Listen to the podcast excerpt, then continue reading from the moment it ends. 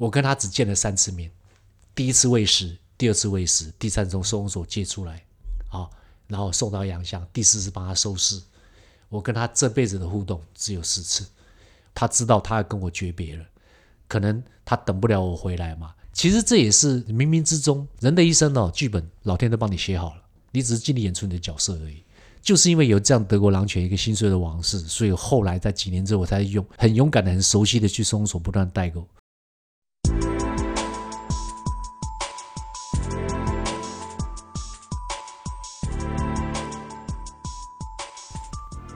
好，欢迎打开《台湾后青年笔记》，我是阿令，但不是唱歌那个阿令。呃，有人说台湾最美丽的风景是人，而我觉得台湾还有一个很特别的风景，叫做流浪狗。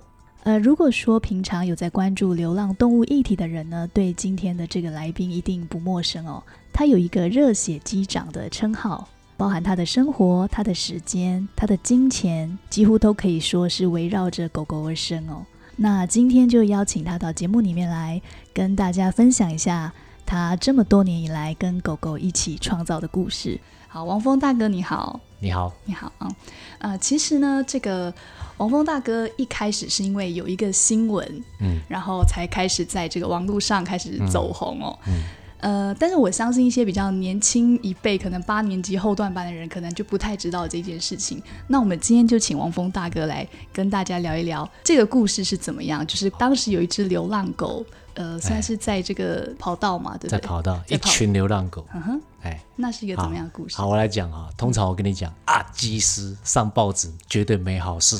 不是诈被诈财，就是被就是骗人家色，对不对？然后我是我觉得我是有史以来第一个民航机师上的报纸，居然是好事啊！这故事发生在二零零二年的三月四号，然后那天呢，我们这样去飞福冈，然后那时候呢，我们在五号左跑道准备要起飞，我给副驾驶飞，然后我就负责通话。然后那时候呢，桃园机场的西北角就西滨公路那一侧是开放的，正在修那个货机坪，嗯于是呢，很多工程车进出。啊，工程车工人吃饭嘛，就会有便当啊，流浪狗就自然聚集在那一方。可是他没有做很好的管制，就流浪狗就跑到机场里面来了。然后我们这样许可起飞的时候呢，我突然发现，哎，在我前面跑道头有四只狗正要通过跑道。嗯，那直觉嘛，我就跟塔台讲，前面有四只狗通过跑道，我可不可以留在原位上，再等个两分钟，等它过了以后再起飞？然后后来等了两分钟，那狗慢慢慢，它因为它拿望远镜看不到我，塔台离我们跑道头的位置很远。他说现在情况怎么样？我说现在第五只加入阵容，啊，从西北往东南移动，预计到达 N two，就是滑行到 N two，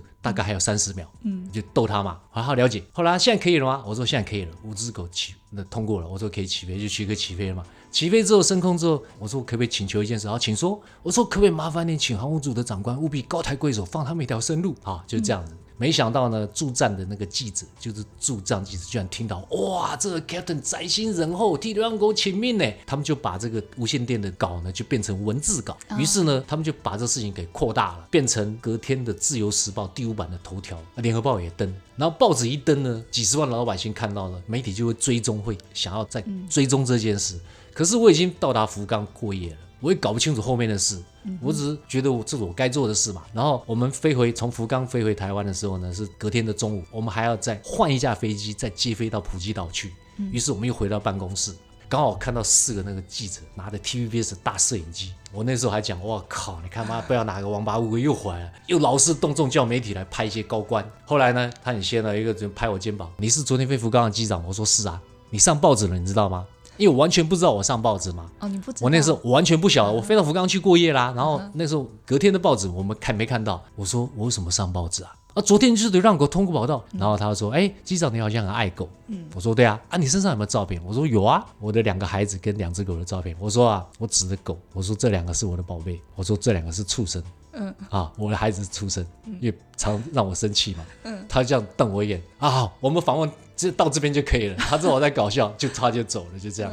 失散多年的仇人呐、恩人呐、同学啦、军中的传令，把我家 W G 给灌爆了，就这样。嗯，所以从那个时候就开始有这个热血机长的这个称号在你身上。那个热血机长是苹果日报二零一二年的，好像六月啊，六月的事情。对，然后后来你就陆陆续续的一直有在媒体看到你的踪影。对啊，就是他们都知道，就是说反正。我比较异类嘛啊，通常我们民航界的机师待遇比较好嘛，开好车啊，住好房啊，然后我都很节俭嘛，因为小时候日子过得比较穷苦嘛，军人子弟嘛，他们觉得这个人是不是装出来的？然后所以那个媒体呢，有一次很很有意思哦，媒体约好了想要采访我仓库喂养的狗，我开了一个很烂的 Honda Civic，已经快二十年了，那把手都断掉，还用胶布贴的。然后呢，他认为我好像隐瞒了什么东西。后来约时间到我家看，真的我家就乱七八糟，跟仓库一样嘛。东西都很简陋，楼梯板自己定，床头板自己，床头柜就自己定啊，什么东西油漆自己刷，车子自己保养。他们觉得，哎，这个人大概真的都这样，这个失去很多自由呢，到处被人家认呢。嗯，那自从你后来陆陆续续在媒体上出现以后嘛，一直都有看到你一些在救援流浪狗啊，或是帮助公益等等的新闻很多。那相关的一些资讯，其实呃，听众只要上网去找呃王大哥王峰的名字，就可以找到非常非常多的影片跟新闻了哈。那其实我也想聊啊，因为流浪狗以前是要被安乐死的嘛。对。看到你很多影片，你都在那个影片里面讲的非常的义愤填膺，然后有时候还会流下男儿泪这样子。现在老了，眼泪干了，没什么好流了。我跟你讲哦，这个一路走来，这是是台湾是有在进步，但是进步的角度远低于我的期待啊。民国七十六年，对，现在是民国一百一十年嘛，对，三十四年前，民国七十六年那时候是公告五天就杀。五天后来变七天，七天后来变十二天，十二天后来变成目前号称的林安乐，你知道吗？早期不知道什么叫做晶片呢，啊，只只有打狂犬病疫苗有一张黄卡，这是你的身份证。嗯，你家的狗如果不幸走失，你要去自己的官方收容所，因为那时候住台北民生社区嘛。我确实有一只生平第一只狗吉米，在民国七十六年三月走失，我开车回来找找了三个月，然后我知道抓狗队是委外的。那叫动物检疫所，我就在那边进出了三个月，你知道那边有多惨吗？那个笼子里面哦，每一只狗脖子上都缠着铁丝。嗯，那个时候捕犬的工具没有那么先进，它是拿铁管套铁丝，丢一大块肉给你，让那只狗在啃那个肉的时候，在大口咀嚼的时候不会动嘛。他把铁丝一套就把它甩上车。下车的时候呢，他怕狗会有咬他，于是就捡铁丝的前端，于是每一只狗脖子上套了一圈铁丝在刺来刺去，狗在里面发抖，然后受伤。一只铁笼子里面，狗在里面就是互相咬啊，然后旁边就是一个焚化炉，就是烧狗了。五天之内没有主人认领，就打那个硫酸镁或是氯化钾，就胸腔穿刺，就丢进焚化炉烧。然后呢，如果你找到你的狗，你知道要怎么认领？你就说证明是你家的狗，你必须要用找里长开证明。那个时候是这样对，用里长开证明，然后拿着你的狂犬病注册有两个证明去把狗接出来。你知道要交多少罚金吗？六百块。我那时候薪水一个月好像才一万六、一万七。罚你一天的薪水，那时候很贵啊。渐渐渐渐，动保法在一九九八年公告实施，今天迈入第二十三个年头。嗯，好，你知不知道动保法实施的过去二十三年有多少人杀猫虐狗？只有一个人被铐上手铐，关进监牢。嗯哼。最近比较闹得比较大一对叔侄，台脏话的叔叔叔跟侄子，六十几岁的叔叔跟四十几岁的侄子，他从各个收容所跟民间的团体总共领养了二十只，领养的狗马上转卖三百块给香肉店。那些狗全部都被吃掉了啊！一审法官居然判他无罪，二审在去年的三月更判，判了他四个月。法官就这样，哎，他害死二十只狗呢，这叔子蓄意的变卖，哎，害死无辜的生命呢，二十只，哎，累犯呢，总共只被判了四个月，就这样啊。那四个月得一颗罚金十二万啊，你咬我啊，就这样。唯一被关的那个人是台中的游民，他杀猫虐狗被人家举报，被判了四个月。他说：“好啊，我就去吃牢饭啊，不要钱啊，反正他是游民，你知道吗？甚至还有一对夫妻，变态到什么地步？夫妻哦，先生姓超，体操的超，先生带着太太跟小孩在台中的绿园道领养猫、领养狗，因为数量太频繁，造成义工的重视，然后去追踪探访，讲话支支吾吾，眼神闪烁，后来发现他杀猫虐狗啊，我们抢救出来两只狗啊，叫做阿咪跟陀佛，知道吗？嗯嗯嗯，把猫放进微波炉，拿钳子，反正拿钳子把狗的牙齿拔断。”嗯，他总共我记得没错是领养三狗四猫，最后只抢救出来两只狗，就这样。嗯嗯嗯，被判了六个月，跑路啊，跑路了，一毛都没有罚到。那只狗阿咪呢，现在依然还活得非常好，啊，脚着不了地，因为左后脚当初被他用掰断，所以阿咪那时候好像花了一年多的时间，然后才反正就是重新建立他对人的信任。那只狗叫阿咪，长得很漂亮。嗯，乡下。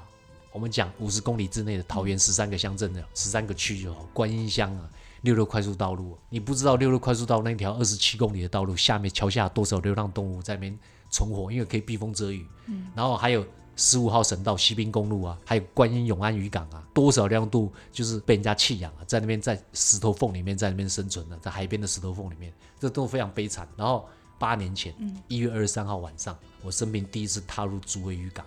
我从西雅图飞后机回来，台湾哦，刮风下雨，凄风苦雨的日子，就是好像八度还十度，刮大风下大雨，你知道很冷嘛？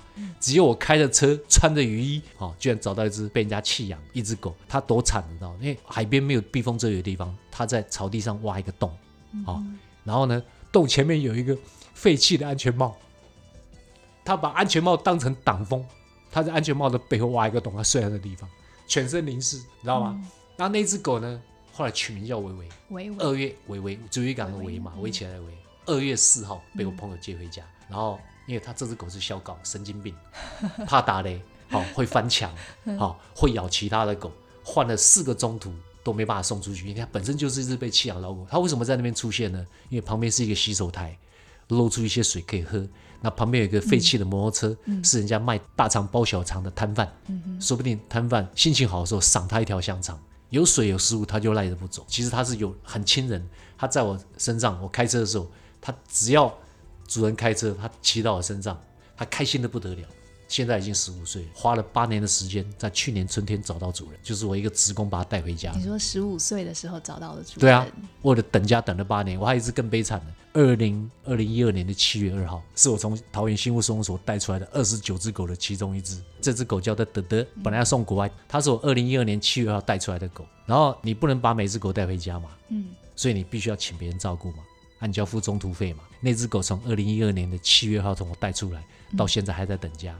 因为他被一对中立很无良的夫妻弃养，那只狗是个神机啊，在当时的新物松鼠的制度是每十二天就要杀掉，到了十二天，他居然在新物松鼠待了三十五天没死，因为有一个自杀的简志成园长，你记得吗？特别通融他，觉得这只狗好可怜。因为呢，他看到人就唰塞，尾巴永远夹一百八十度。他被弃养的时候是快满一岁，他完全没办法接受人类的触摸跟什么，然后看到人就唰唰就唰塞。然后那个简志成园长心地非常好，给他一个机会，十七天、十九天、二十六天、三十五天。然后志工贴文就说再也不能留了。那我看得不忍心，三十五天没有狗可以待到三十五天，我就把它接出来。可是后续的是折磨你一辈子。因为这只狗不亲人啊，它不需要遛，它在家里就可以大小便，它出门完全没有信心，你知道？好不容易在宜兰待了四年多，可是它从一岁等家等到十一岁，你知道吗？现在迈入第十年，就这样。所以救狗是很可怕的事情，你要最坏的打算，你不是自己收编，就是你家变成动物园，就这么简单。除非你口袋够深嘛，对不对？啊，一一只狗一年六万，十年就是六十万了，啊，三只狗就是一百八十万了，还不包括医疗疾病呢。你在在这个送养狗狗的过程中，你觉得最最困难的地方是什么？最困难的地方啊，老百姓挑品种大部分的人哈，其实比如说我知道你很爱狗，你对你家逝去的猫或是狗始终没办法走出来，这绝对是爱猫爱狗的人，这绝对是个好主人。可是呢，像这样子的主人，他再找第二只的话，绝对是。那个模样跟他前面那只狗几乎百分之九九都要相似，这个市场很难开发，因为他们脑袋里就寄存的印象就是，我下次再找一只就要取代它原来的，还是一样它的模样。哈士奇死了还要养哈士奇，马尔济斯死了还要养马尔济斯，贵宾死了还要养贵宾。他如果不能扭转这个观念的话，我们这个送养的平台很难扩展。所以利用这个机会跟大家讲。每一只狗、每一只猫的脾气都不一样。那我请问你，品种狗小狗又可爱的，怎么可能会沦落到你到你手上嘛？是是，对不对？所以它百分之五十的这种主人会再买一只嘛？对不对？所以为什么繁殖场始终都存在？因为那市场都在啊。如果大家都不花钱买狗，繁殖场自然消失嘛。他们繁殖场存在目的是为了赚钱呢。那如果无利可图，难道他们是傻瓜吗？对不对？嗯，因为其实我自己有在购买那些就是流浪狗义卖的月历跟那个年历，他们其实。都会以黑狗作为主题，因为台湾的黑狗很多，然后黑狗又特别的算不太讨人类的喜欢，如果在饲养上，所以就会造成这个黑狗的送养。我跟你说，台湾人水准差了，所以那么迷信了。哦，北卡德就是穿白袜的不要，不吉利啊。对，哦，两口犬家里养两只犬，两口犬叫做哭啊。对，啊，哇哩嘞，哭怎么写啊？两个口一只犬啊，两个口一只犬呢？再怎么样怎么叫两口犬呢？对不对？所以很多人就说两只狗不行，再多养一只啊。有的人就干脆四犬成大器，就很迷信嘛，就很无聊的事情啊。我现在送养的脚步非常慢，我根本不在乎脚步快跟慢，我只要这只狗确定它凭我的直觉跟经验替它找到最好的主人，后背半辈子的幸福，这才是我要的目的。救援的最终目的是要让它得到后半辈子的永远的幸福。要不然就是替他找非常棒的主人，要不然就自己收编。你若无力扭转他这个命运，或者说无力确保他后段的幸福，那你救援要干嘛？很多坊间这些无良的狗场的囤狗敛财、中饱私囊的多的是。哎，你圈子待久就知道，很多人就觉得这哎这个东西有利可图哎，因为台湾人台湾人很多很有爱心的，真的很有爱心的，你知道吗？所以他们会请专业的写手编织一些五四三的故事，饿到不行，他在吃自己的肉为生，可能吗？人家明明在舔伤口，你说他在吃自己的肉。这个专业写手，你去 Google 这个文章，第一天二十万个赞，第二天五十万个赞呢？我们通常看到这种文章啊，不明就里的人就捐钱了嘛。我们假设百分之二的人捐钱就好，一百个暗赞里面两个人付出实际行动，每一笔善款，有的人捐五万，有的人捐两千，有的人捐五百，平均一笔善款两千呐，五十万个赞呢，一万笔捐款呢，百分之二嘛，一个人两千，两千万落袋。当初看这。新闻的时候，我非常的愤慨，编织一些嘛催泪的故事，目的就是为了募款。然后你款项也没有公告啊，这只狗的后续没人理啊，对不对？很多坊间就是这样子这样干啊，这些人就这样干。如果你账目都能作假，表示你绝对不是一个正派人物嘛。比如说一只狗一年的预算抓一万五千块就好，你狗是要维护，要水电嘛，要请人家清扫大便，要饲料嘛，医疗都不要算。一只狗一年一万五，假设你是一千只狗，一年的营运 operation cost 就是一千五百万。所以每个月呢要一百多万进账才行。然后你不搞这些名堂，老百姓会遗忘你，所以你的收入始终来源不稳。嗯，好，假设他们有一次突然救了一只很凄惨的狗，账款瞬间来的时候，人性都这样。我利用这只狗产值很大的狗进账，比如说三百万好了，然后下个月两个月之后的营运成本就没有问题了。他们可能暗砍个五十万以备不时之需，这都是人性。甚至有很多组织福报他的狗场的数字，明明一两百只狗，号称两千只。然后呢，这个做账一年账面上募款募到两千多万，最后账目年度结余是零，你相信吗？后来被人家打枪，我靠，你洗发精一瓶四千呢，十几公斤的饲料报价六千块，你在骗人呐！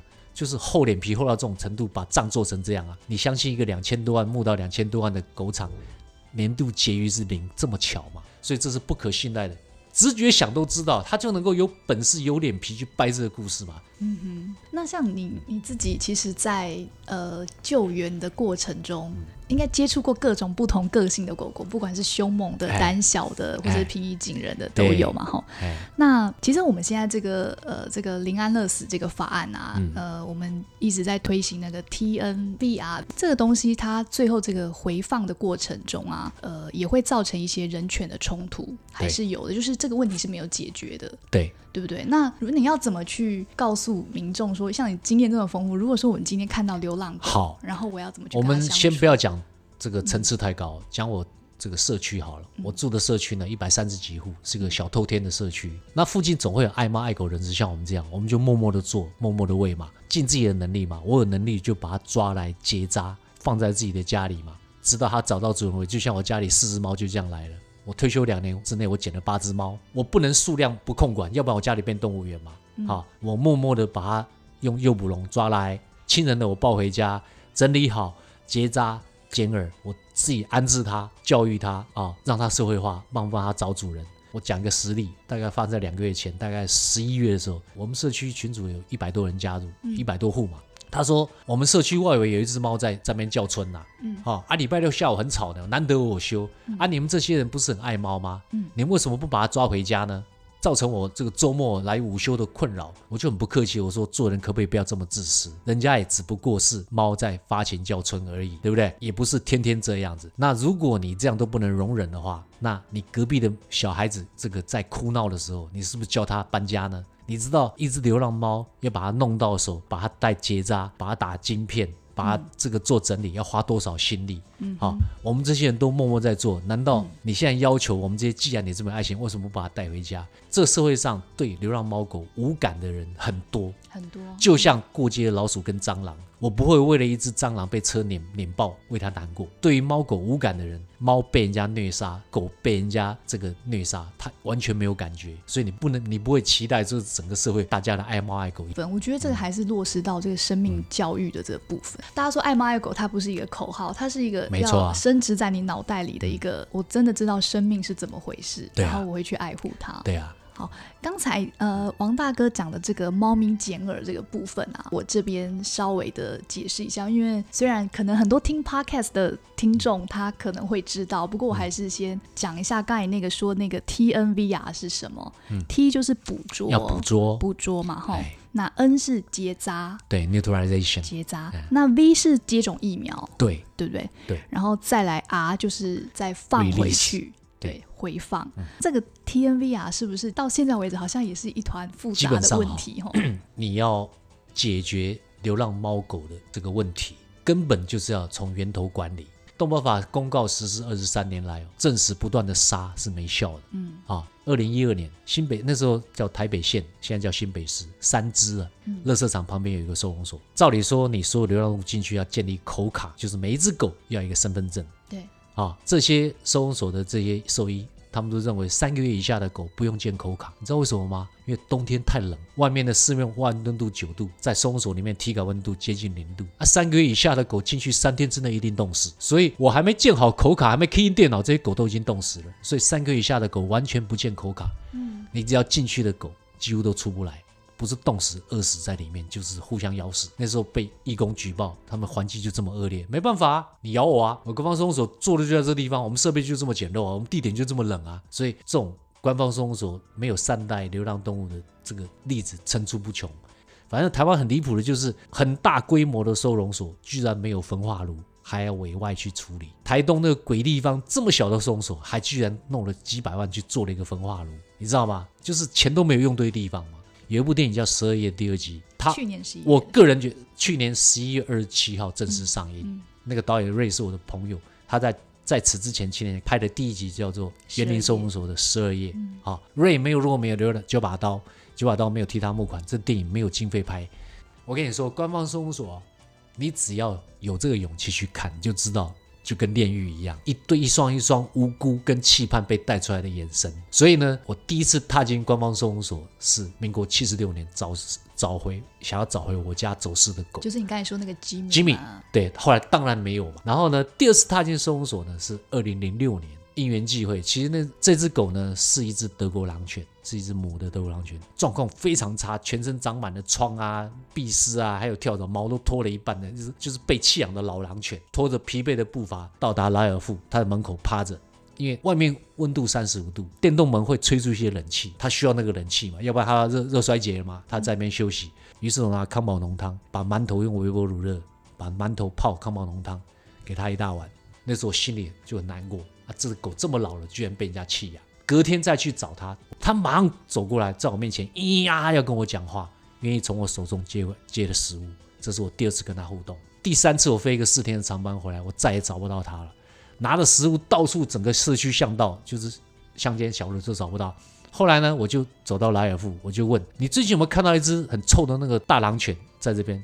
那个工读生呢？啊，被抓走了。啊，他就赖着我们吹冷气啊！啊，店长不高兴了，就叫人家把他抓走了。嗯，我说谁抓的？你晓不晓得？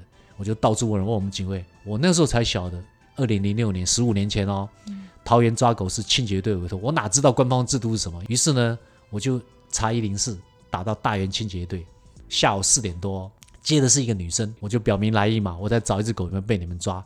我留了手机，隔天早上八点整，他打我手机，王先生，你现在拿纸跟笔。他告诉我桃园新闻收容所什么大牛栏多少号就地址，几乎把那个动线都告诉我了。这只狗还在，赶快去带它。呃，那天我记得是二零零六年的九月十八号，我去安置它的后续，因为我要接出来想办法安置，不能让它在路上流浪啊。说我要找一个中途那个新北市双峰国小后面一个水源地上有一个狗场叫杨香。我那时候因为。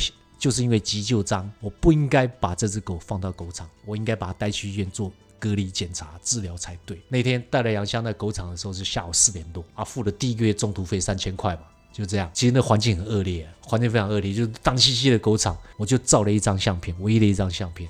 我说：“那你好好在那边待着嘛，我飞一个班之后，我立刻回来看你，好不好？”他在那边咿咿呀呀，就就是感觉他跟我诀别一样，我就留下最后的身影。那时候是九月十八号下午四点多，我就走了。我飞个安克拉斯候机来回，九月二十二号凌晨落地。第一件事，我就直接开车去双峰国小后面的杨香的国场找他。哎，从大园开车到那边要一个多小时，要走山路嘛。他说你来晚了，那狗今天早上死掉了。我说在哪里？那狗三天只活了三天，死在他的阑尾上，衰竭吧，很伤心啊。我说怎么办？啊，就挖个洞把它埋啦，就这样啊。嗯，那你知不知道狗的尸体四个小时之后会僵？嗯，那你知道狗要盖往生布的时候，往生被还要送佛经？你知道为什么要送佛经吗？你相不相信？身体会变软，你相信吗？真的，我目睹，我我去移它的时候，它身体是僵的，已经冷掉了，身体身上的闭丝都跑出来，因为没血吸了嘛。然后呢，在那边送一小时的佛经，我就慢慢等，慢慢等。啊，送佛经的时候，我再把它弄黑色塑料袋，那有些金刚砂，旁边挖洞，拿那个圆锹，它身体真的是软的。这是我亲自经历的事情，啊，那只狗只活了，在它狗场活了三天，它的哀怨的眼神呢，在我的硬碟里面，我这是我心里不太愿意跟别人讲的一件事，因为我觉得我应该把它送到医院去安置一段时间，可是我那时候真的没有这个能力，太忙，工作能力太忙，就这样，我跟他只见了三次面，第一次喂食，第二次喂食，第三次从收容所借出来，然后送到阳乡，第四次帮他收尸。我跟他这辈子的互动只有四次。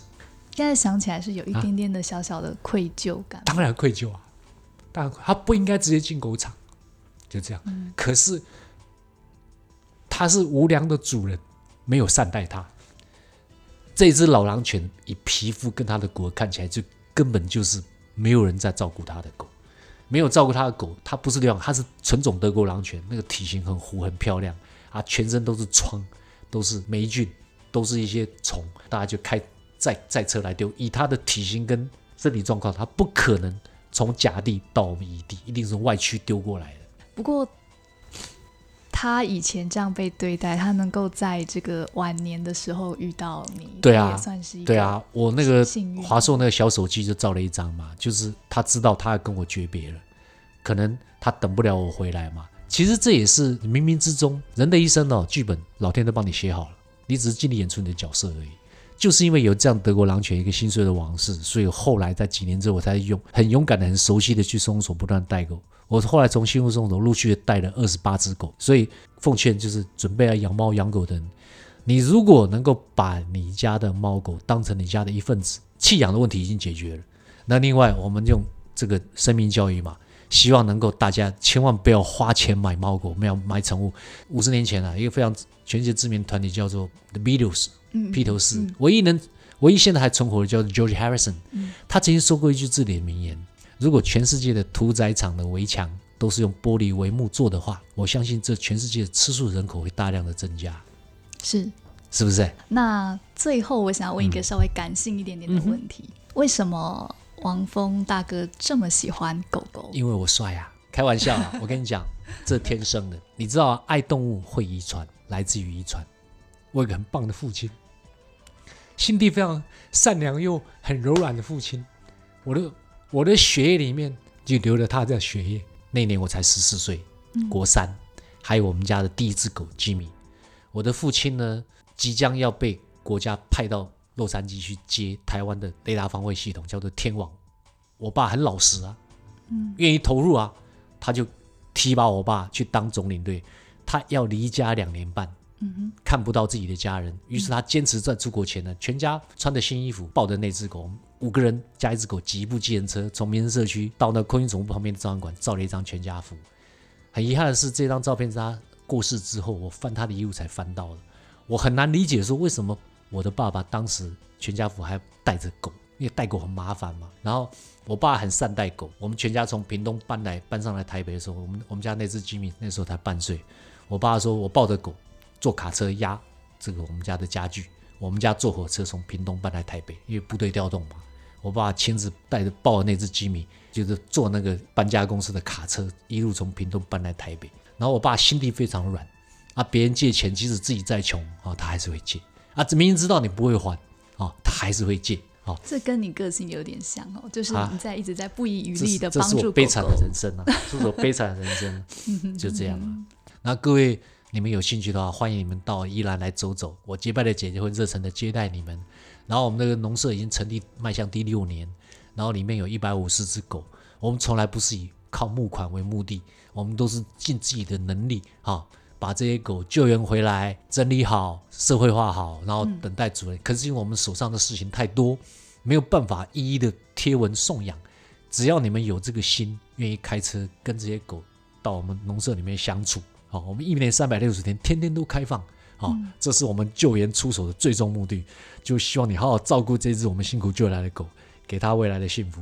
哦，呃，基本上这个圈子有人说很黑，大部分出发点都是善良的，可是因为人性会有一些脆弱的地方，你面对这些诱惑的时候，你变质了。好，可是只要你心里愿意发散，这个圈子里面还是有很多很光明、很很感人的事情。然后。今天很开心能够跟你聊。好，那今天谢谢王峰大哥到我们的节目里面来，然后分享很多很多精彩的故事。谢谢。嗯，对我来说，王峰大哥他不只是一个救援猫狗的正义使者，他同时呢也是一个台湾动保运动的见证者。他就这样一路看着动物们的生死。在看着呃相关法令的变革，看着社会人心的善恶，最后他也看回了他自己。很感谢他今天将多年的救援回忆录浓缩在今天短短三十分钟的节目里面。那希望你今天也跟我一样听到了最后，然后听完之后呢，能够对流浪动物有多一点点的理解，也对生命有多一点点的体悟。我是阿令，是一个不太说话的 Podcaster。喜欢节目的话，不要忘了订阅与关注我。晚安，我们下次再聊喽。